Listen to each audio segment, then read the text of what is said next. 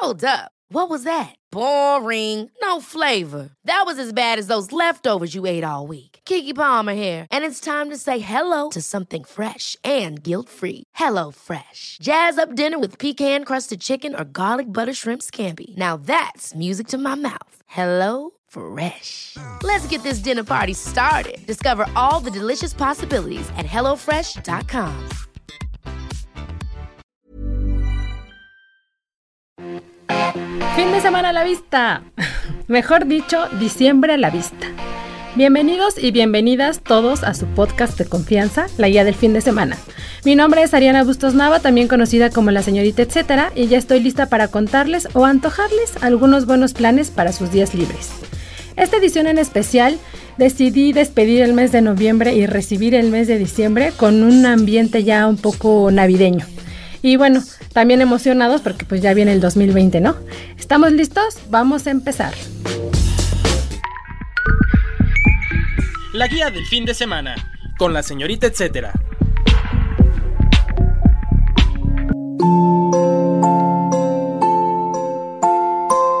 La primera recomendación nos pone en ambiente decembrino. Se trata de una visita al Museo de Arte Popular, donde además de ver el invaluable trabajo de maestros artesanos en cada una de sus salas, también pueden apreciar las costumbres que nos definen.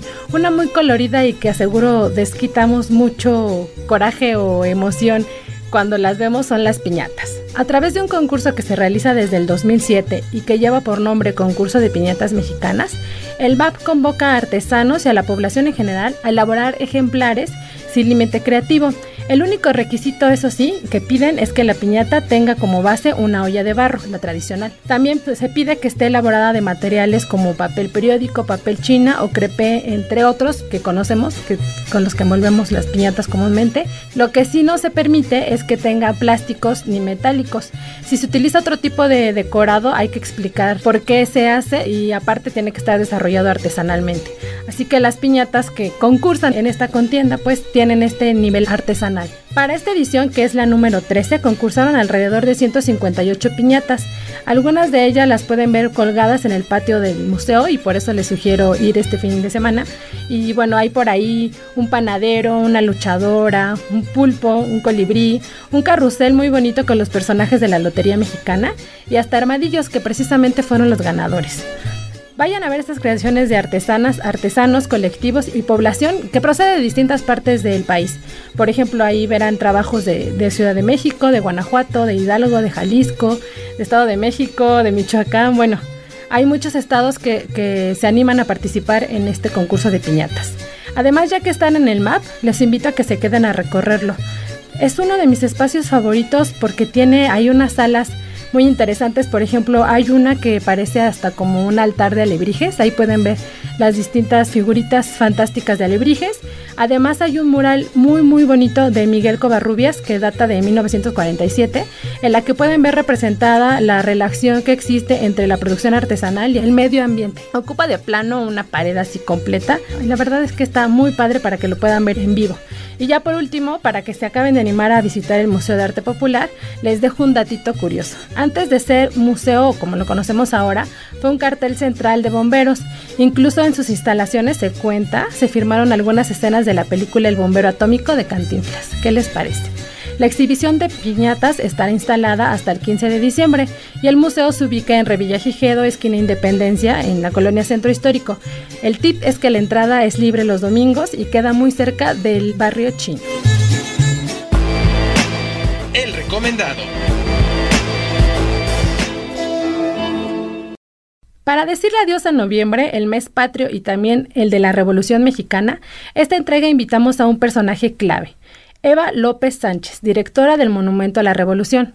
Este imponente recinto no solo nos recuerda una etapa histórica nacional importante, nos sigue dando razones de visita y qué mejor que Eva para evidenciarlo. Me gustaría hablar del monumento por partes, para enterarnos todos de qué tantas cosas podemos experimentar con una visita, desde los cimientos hasta la linternilla. Para empezar, ¿qué es lo que podemos encontrar en los cimientos? Sé que ahí hay algunas piezas que podemos ver y para empezar, pues esta cosa impresionante de ver qué es lo que sostiene a la estructura del monumento. Sí, mira, es muy interesante porque en los cimientos vas a entrar a una galería que se adaptó justamente para que conocieras los cimientos, que es un, una estructura muy interesante que se construyó entre 1905 y 1912 para un palacio legislativo federal, o sea, para otro fin totalmente distinto, pero que hoy se puede visitar y que está llena de información justamente de esto que te estoy platicando, de que iba a ser un palacio legislativo y finalmente esa estructura sirvió para finalmente hacer un monumento a la revolución. Y es una estructura muy divertida porque es laberíntica, entonces son unos pasillos largos, largos, largos, largos, que terminan de un lado y del otro en una doble altura. Y ahí hemos eh, establecido que la gente empiece su recorrido porque ahí le damos una visión general de lo que iba a ser y lo que es hoy el monumento a la revolución. Muy bien, ahí es la parte en donde incluso hay como una especie de espejos, ¿no? Donde puedes ponerte para tomar una foto y también estar como en este ambiente revolucionario. Sí, fíjate que eh, ahorita, en este momento, aparte de la información de histórica sobre el lugar y sobre lo que iba a ser y es hoy, hay una exposición que se llama Bajo la Mira, la revolución de la no violencia, que es una exposición que está a lo largo de tu recorrido y que las primeras piezas estas están, como tú dices, son mil rifles y mil balas de cristal que están repartidas en 15 instalaciones que vas viendo alrededor de tu recorrido. Y las primeras se llaman trincheras justo porque estos pasillos laberínticos te dan la idea de que estás en una trinchera, pero que te ayudan a mirar y a ver, a reconocer y a poder eh, ver a través de los espejos que se reflejan en la lugares de la estructura que no podrías ver de otra manera. Quiero decir esto, actúan como periscopios, entonces tú vas caminando por un pasillo laberíntico y de repente volteas al techo, ves el espejo y ves la estructura, cómo se repite, se repite, se repite, entonces te ayuda a ver la arquitectura de esta estructura y, al mismo tiempo te invita a reflexionar sobre la, la revolución. ¿Qué quiero decir con esto? Que los rifles y las balas de cristal, no, eh, los rifles no tienen gatillo y las balas son de cristal. Entonces te invita a reflexionar sobre que una revolución es más una revolución de pensamiento y es una revolución de ideas y no una revolución violenta. Entonces nosotros dentro de, del Monumento a la Revolución, creamos un, un programa cultural que reúne tres conceptos, que son revolución, evolución y arte, que la palabra unida es revolucionarte, sí. que es como hoy se percibe una revolución constante y cómo es una revolución que es hacia ti mismo, ¿no? Como tú puedes pensar que hay una revolución que puede ser en todos sentidos, desde en la cocina mexicana como en cualquier cosa. La, palabra revolución es una palabra que habla de movimiento y de una de una revolución de pensamiento, no sé si me expliqué. Sí, de hecho, creo que eso también me parece muy, muy interesante eh, rescatar lo que decías de los tres pilares que tienen en este programa de Revolucionarte, porque yo pienso justo entre la, entre la evolución, ¿no? Que también tiene el propio recinto, que a pesar de que fue concebido por una costa, luego se transformó en otra, se mantiene eh, tratando de, bueno, acercando a la gente a través de distintas actividades y generando para para mí esa evolución también cultural, ¿no? Del, del, espacio en sí. Totalmente de acuerdo contigo. Si es, eh, nos referimos a eso, que un espacio que fue creado para una cosa, eh, eh, que por ejemplo Carlos Obregón Cilia en su proyecto del monumento lo dedica a la revolución de ayer, de hoy, de mañana, de siempre. Y de ahí tomamos nosotros la idea que la revolución es algo que es constante y que, y que podemos hacer que la gente vaya a visitar el monumento no solamente una vez, sino que constantemente se sorprenda con las distintas exposiciones y con las distintas em, cosas que puede encontrar culturales dentro del recinto. Justo como te decía, empezar con los cimientos y luego irnos subiendo, como si estuviéramos haciendo el recorrido justo. Ah, sí. Entonces, haz de cuenta que tú entras por la, tú llegas al monumento, este, es muy interesante porque la gente a veces piensa, ah, ok, el monumento a la revolución es algo que está ya, es un monolito de piedra y ya lo vi desde Reforma y no, es haz de cuenta como una especie de gran cebolla que se va desdoblando, que va sacando pieles y que se va eh, mostrando distintas cosas, es desde, podría ser una torre Eiffel porque es exactamente el mismo tipo de construcción, o sea, se hizo en el mismo, en la misma, un poquito posterior, pero en la misma época, con esta eh, alma de acero, nosotros la llamamos, o sea, toda esta estructura que se hizo entre 1905 y 1912, es lo primero que tú descubres en el, digamos, en tu, te damos un brazalete que es el 01, entonces la cimentación es este lugar donde puedes ver cómo se construyó una cimentación que aparte es súper vanguardista, porque este pues no se ha hundido y porque fue hecha específicamente para un suelo como el suelo de México, ¿no? Sí, y sobre todo de ese lugar que es acuoso. Exactamente. Y entonces, de ahí este, eh, haces toda la visita de la cimentación, conoces eh, la historia de, de, cómo fue construido el edificio, de cómo iba a ser un palacio legislativo, de cómo se convirtió en un proyecto de de Monumento a la Revolución, de que es mausoleo, en fin.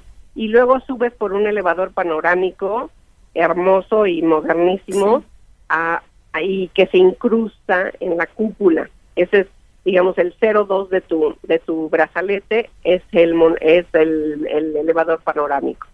Es un viaje muy muy bonito porque va, desde la cimentación hasta la primera bóveda que es una bóveda de piedra entonces el elevador llega a un, eh, a un pasillo circular que se llama deambulatorio, donde ya puedes ver cómo se une la arquitectura de la época en la que se hizo el Monumento a la Revolución, que era el Art Deco, con la arquitectura mexicana prehispánica, que es lo que se hizo en los años 30, que es la, la, eh, que era precursora de la arquitectura moderna, esta mezcla de Ardeco con, eh, con lo prehispánico. O sea, Carlos Obregón Santa Cilia logra este espacio único de, porque reinterpreta los espacios que iban a ser para un edificio neoclásico y lo convierte en un monumento a la revolución que tiene ya elementos art y prehispánicos. Está impresionante además ver la, la, cúpula también desde, desde ese punto, no nada más como dices por fuera, sino desde que vas subiendo y, colocarte ahí para verla. Eh, es impresionante ver también cómo se mantiene, ¿no? O sea, digo, lleva su trabajo de, de, de, restauración, pero de todas maneras es como si fuera algo casi que nuevo, ¿no? Totalmente, y aparte te sorprende porque no te imaginas que te vas a encontrar al llegar en el elevador un lugar semejante. Nosotros ahorita, digamos, la operación que hacemos del monumento la hacemos pro bono, entonces lo que tú pagas para hacer tu recorrido es lo que se invierte en el, mantenimiento y en que el, el, lugar pueda tener exposiciones y pueda tener lo que es hoy y que es bien difícil, que es cómo mantienes un, el patrimonio cultural de México a través de su propia operación. Es realmente ejemplar en ese sentido.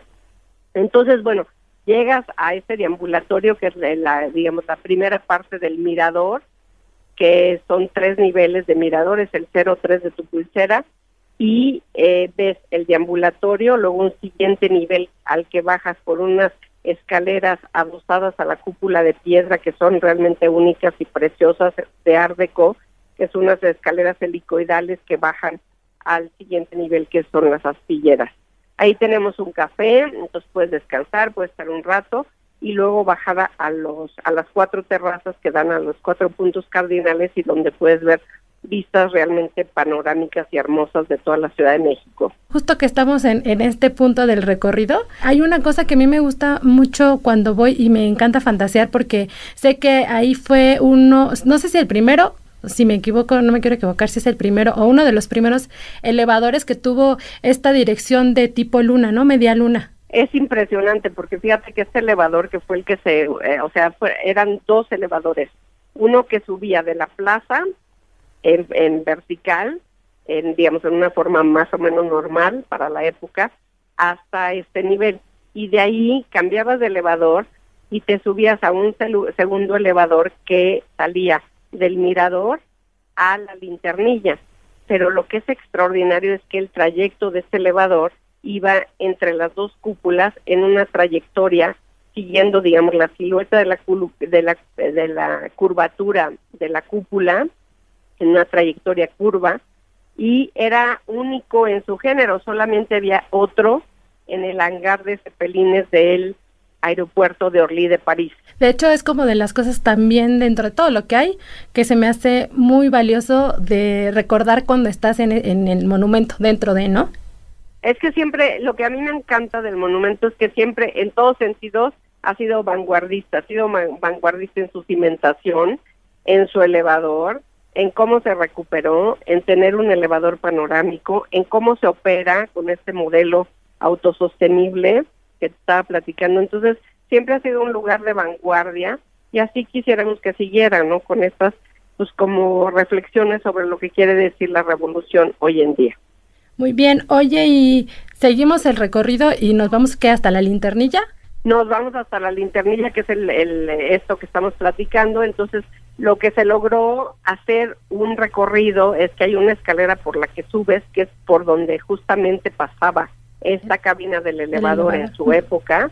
Entonces hoy la subes por una escalera a ver los rodillos donde donde subían los elevadores, la pasas por la cabina que está, digamos, detenida eh, en la parte superior y llegas hasta la linternilla que son 67 metros y medio y ahí hay otro mirador que de 360 grados donde puedes ver la ciudad más arriba, ¿no? Desde un punto más, más alto y este y realmente es un lugar extraordinario porque la Ciudad de México tiene una una cosa que no es, o sea, en ciertos eh, lugares de la ciudad hay edificios muy altos, pero la ciudad no es muy alta, entonces ves, digo, los volcanes, ves este los o sea, la Basílica de Guadalupe, ves el Chopo, ves, entonces la gente se divierte mucho porque realmente dice, ay, mira, yo vivo por allá, y allá está tal cosa, entonces es una experiencia muy interesante de ver la ciudad desde pues desde todos lados, ¿no? Aprovechando que estamos en la linternilla, hay un una actividad que tienen que ya me ha tocado vivir y que casi siempre le estoy recomendando a, a todo mundo es eh, los amaneceres monumentales que organizan también. Ah, wow, sí, eso, eso realmente, cuando nos dimos cuenta de cómo se veía el amanecer desde allá arriba, dijimos tenemos que invitar a la gente, entonces logramos eh, poner cristales alrededor de, del mirador justamente para hacerlo seguro y que la gente pudiera acceder allá y empezamos a hacer estos amaneceres monumentales que están muy divertidos porque llegas al monumento a las seis de la mañana, bueno ya lo sabes, te damos una bebida caliente, ves el amanecer y luego te damos un desayuno, entonces la gente de verdad ha tenido un éxito muy lindo porque esto es una experiencia única, de ahora sí nosotros hicimos un amanecer monumental, ¿no? Que ves cómo va saliendo el sol en toda la ciudad y cómo se va pues, iluminando, ¿no? Es, es realmente una experiencia muy, muy padre. Justo te da esa sensación de que estás viendo cómo despierta la ciudad, ¿no? Exacto, sí, exacto, es una buena forma de describirlo. Está muy bueno, sí, pues, pues, es que llegas y hasta escuchas los pajaritos y ya luego va pasando ahí el tiempo y está muy padre, pero, pero ya no te interrumpo más, seguimos en la linternilla seguimos en la linternilla y entonces bajamos eh, otra vez hacia el mirador, o sea, bajamos por otra escalera de que va entre las dos cúpulas y llegamos a la estructura. La estructura está, digamos, de la de las cúpulas, tres niveles en la parte de eh, alta de los arcos del monumento por dentro.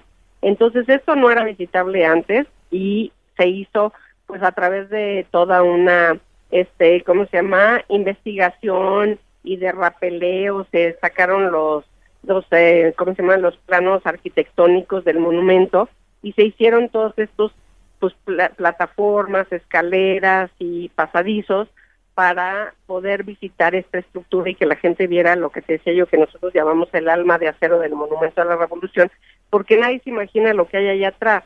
Entonces hoy se puede recorrer Y dentro de esa, dentro de ese recorrido, que es un recorrido guiado, ves dos cosas. Ves toda esta estructura que es fantástica y por otra parte conoces dos de las exposiciones. Una exposición que se llama eh, La Revolución en el Cine, porque nuestra revolución fue la primera revolución filmada del mundo, porque coincide con que llega el cinematógrafo a México unos años antes y cuando estalla la revolución pues se convierte en la primera revolución filmada del mundo. Entonces lo que hicimos fue hacer una serie de videoinstalaciones con material fílmico original crecido a tamaño natural para que te sintieras realmente en una experiencia de que te envuelve las imágenes de la revolución y al mismo tiempo estás visitando la estructura. Eso por una parte y por la por la otra parte están el resto de las instalaciones de bajo la mira la revolución de la no violencia y hay una sobre todo que es muy impresionante en la que están los rifles en una especie de círculo que te invita con un piso de, vidrio en el que a la hora de que te paras y ver la, la pieza que es muy impresionante, también te paras en un piso de cristal que te permite ver uno de los pilares como, o sea, como toda la trayectoria del pilar hasta donde está un mausoleo. Entonces son maneras de que la gente vea, o sea, una todo, una la estructura con, con la con experiencia y con la reflexión que te decía yo al principio. Bien, oye, y pues ya casi que para terminar, digo, habrá mucho más que platicar, pero pues por tiempo a lo mejor no nos extendemos tanto. Ojalá y pronto te podamos volver a, buscar para que nos cuentes más cosas, pero terminando por el principio, porque como nos decías, el monumento fue, digamos que concebido se pensaba que fuera un palacio legislativo federal, ¿no? Y que se supone que iba a ser, y si, y si pensamos, si vamos hasta los planos, iba a ser una cosa más aún más monumental de lo que es ahora. Pero nos podrías contar como un poquito esas curiosidades también para que cuando la gente vaya se vaya imaginando cómo pudo haber sido ese espacio. Claro, mira, el Palacio Legislativo Federal iba a ser el Palacio Legislativo Federal más grande del mundo, iba a tener más de 14 mil metros cuadrados de construcción. Si quieres también te mandamos una imagen que es muy impresionante porque estás de cuenta, si te lo quieres imaginar es como el Palacio de Bellas Artes, pero mucho, mucho, mucho más grande, de ese estilo neoclásico lleno de, de mármoles y de, esculturas que se habían justamente mandado a hacer para, para um, decorar este palacio y que hoy están regadas por, por la ciudad. Una es el águila que iba a estar arriba de la cúpula, que hoy está en el Monumento a la Raza o los leones que hoy están en la entrada de Chapultepec iban a estar en la escalinata principal de entrada a este Capitolio, a este Palacio Legislativo Federal donde iba a estar el el Congreso y iba a estar el Senado, pero tenía, digo, hasta este, ¿cómo se llama? Una estación de bomberos, imprenta, un pasadizo para como ballet parking, de cuenta como para dejar a la gente en, en, en los carruajes, pero que pasaron a a un lugar cubierto. Era una obra realmente monumental y para eso Porfirio Díaz era como la obra más importante que iba a ser para la celebración del centenario de la independencia. Sí, sí, está espectacular, ¿no? Imaginarlo así. Impresionante. Oye, yo, yo hasta había leído por ahí, no sé tú, tú si sabes si es verdad o no, o, es porque me gustan mucho las flores, pero había leído que alguna de las propuestas era ya como monumento a, la revolución ahora llenarlo de bugambilias, decían. En algún momento algo así, pero pues yo, yo la verdad eso sí no sé muy bien. Yo porque, porque las plantas ahí me llaman y dije, ah, bueno, qué padre también habría sido verlo con, con esos. Y como que hubo muchos proyectos, inclusive del mismo Benart, del mismo arquitecto de hacerlo panteón, en fin, como que es un lugar súper interesante que yo creo que es una visita a un icono de, de México y de y de la ciudad que, que, vale muchísimo la pena. Eva, pues muchas gracias por contarnos todo esto, invitarnos también al, al monumento todas las veces que sean posibles para descubrir todo lo que Claro que sí. Y para la siguiente sugerencia quiero recordarles algo que nos pone feliz. Es fin de semana y quincena. ¡Eh! ¡Aplauso! Bueno, por eso me tomé la libertad de sugerir esta ocasión un evento donde gastarnos un poquito de ese dinerillo. Se trata de la primera edición de Botánica Juárez. No sé si se han dado cuenta, pero cada vez es más latente esa urgencia por estar en contacto con la naturaleza de distintas maneras. Una de esas son bazares, porque hemos visto que a través de, bueno, durante todo el año se presentaron bazares que estuvieran enfocados en las plantitas. Bueno, pues para cerrar, eh, por eso les sugiero visitar Botánica Juárez. Según me cuentan sus organizadores, encontrarán más de 300 ejemplares cultivados en México. Por ahí habrá helechos, cactáceas, palmas, suculentas, bromelias, anturios y las famosas orquídeas, entre otras más. Además, habrá venta de macetas de materiales distintos como el barro, cerámica, concreto, piedra y mármol, o sea, para todos los gustos, todas hechas por diseñadores o productores locales. La idea es también crear comunidad, no solo llevarnos a, ver plantitas, sino platicar también sobre sus cuidados pues con los productores que las conocen desde que son chiquititas hasta que nos las vamos a llevar a nuestra casa. Además me contaron que con cada compra se entregará una guía de cuidados y una explicación del ejemplar que ya sea que se convierta en, en nuestro, ¿no? Botánica Juárez se realizará en un sitio que se llama Jardín Juárez, un espacio recuperado donde, bueno, antes era un terreno, creo que hasta fue estacionamiento y ahora hacen ya hasta conciertos y venden comida y son unas mesitas al aire libre. Está muy a gusto para ir precisamente a sentirse rodeado de jardín y de llevarse unas plantitas. Muy a gusto para ir cualquier día, en especial este fin que les, que les estoy comentando. Por cierto, habrá un taller que se llama de coquedamas, no sé si los ubican, esa es una técnica artesanal japonesa de cultivo de plantas. Son como unas bolitas que no que parecen no tener maceta porque de hecho utilizan musgo. Bueno, va a haber un taller, tiene costo de 600 pesos aprox, pero incluyen todos los materiales y bueno, este sería el inicio de una colección de, de coquedamas si nos animamos, ¿no? Y también para los niños habrá una mini rampa de skate de un proyecto que se llama Sea Stage que lo que hacen es este, enseñarles a los niños cómo andar en patinetas. Entonces es para, para toda la familia este Botánica Juárez. El evento se realizará el 30 de noviembre y el 1 de diciembre, como les contaba, en el Jardín Juárez, que se ubica en Chapultepec 61. El horario es de 11 de la mañana a las 7 de la noche y la entrada es libre. El recomendado recomienda. Ahora en la sección del recomendado recomienda, seguimos con Eva López Sánchez, directora del Monumento a la Revolución. No sé si nos podrías contar de tres sitios que complementen la visita al monumento, arquitectónicamente hablando. Pues mira, yo creo que uno es el kiosco morisco de la Santa María la Ribera, el otro es el Chopo, digamos, de, de, de, que están como por ahí, por la colonia tabacalera y como para complementar. Y la Lotería Nacional, que creo que es un edificio que casi nadie visita, que es muy interesante. Sí, sí, sí, justo. Hasta el mural que tienen en el lobby, ¿no? Es impresionante. Sí, sí, sí. No, yo creo que, digo, la Ciudad de México de verdad te sorprende. Y antes de despedirme quiero hacerles un amable recordatorio de que hace una semana se inauguró en el Museo Jumex la exposición de James Turrell, Pasajes de Luz. ¿Se acuerdan de que ya van un par de veces con nuestros invitados aquí, que todos emocionaban de saber que ya iba a suceder este expo? Pues bueno, ya, ya es posible, ya es una realidad. La verdad es que luego de visitarla no he podido borrar de mi mente algunas imágenes que me tocó experimentar, así que no se la pueden perder. Pero bueno, un poco para que sepan que verán, hay fotografías, maquetas y piezas lumínicas distribuidas en dos pisos.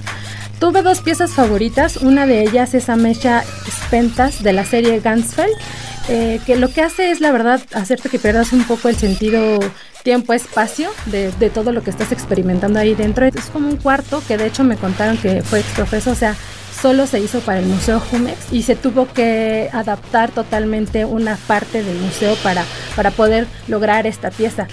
Una de las cosas que ha sido medio controversial es que no puedes entrar con, con teléfono, o sea, no puedes tomar fotos ni video dentro de la exhibición, que al principio iba un poco eh, medio poco animada de no poder tomar fotos para, para compartirlo, pero creo que es mejor, como se trata de muchas instalaciones que tienen que ver con luz y, que tengas esas sensaciones precisamente con la iluminación y todos estos cambios de colores y de ritmos que, que hace James Turrell, pues si llevas tu celular y lo prendes ahí, pues obviamente se puede perder un poco de esta intención, ¿no? Además, me pareció interesante ver imágenes que, que el artista comparte con vistas aéreas porque también me enteré que, era piloto y que según cuenta ver la luz y las formas naturales desde la altura, desde las alturas de mientras piloteaba, fue, fue y también sigue siendo parte de inspiración para sus piezas. Así que pueden darse una vuelta a Pasajes de Luz en el Jumex que comenzó el 22 de noviembre y culminará el 29 de marzo del 2020. Es necesario agendar día y hora de su visita para una mejor experiencia. Si va a estar, eh, pues digo, para que también no sean grupos tan grandes y puedan ustedes estar disfrutando ahí las instalaciones. Chequen ahí en la página del Museo Jumex donde pueden comprar los boletos, que realmente se emboletean. O sea, entonces echen un ojito, agenden su visita y no se pierdan esta exhibición. Ahora sí, luego del pilón, pues nos vamos. Quiero agradecer primero a Michi Hernández, la productora de este podcast, y no menos, y a ustedes que también los dejo al final, pero no es por eso que sean menos importantes. Los quiero mucho, amigos. Gracias por escuchar cada semana esta Yape y por quedarse al final de esta edición. Recuerden que los leo en mis redes sociales, Facebook, Instagram, Twitter, ahí me encuentran como la señorita, etcétera. Y pues la verdad es que siempre estoy atenta también a sus recomendaciones para poder venir aquí y platicarlas. Hasta la próxima. Ever catch yourself eating the same flavorless dinner three days in a row? Dreaming of something better? Well, HelloFresh is your guilt-free dream come true, baby. It's me, Kiki Palmer. Let's wake up those taste buds with hot, juicy pecan-crusted chicken or garlic butter shrimp scampi. Mm. Hello Fresh. Stop dreaming of all the delicious possibilities and dig in at HelloFresh.com. Let's get this dinner party started.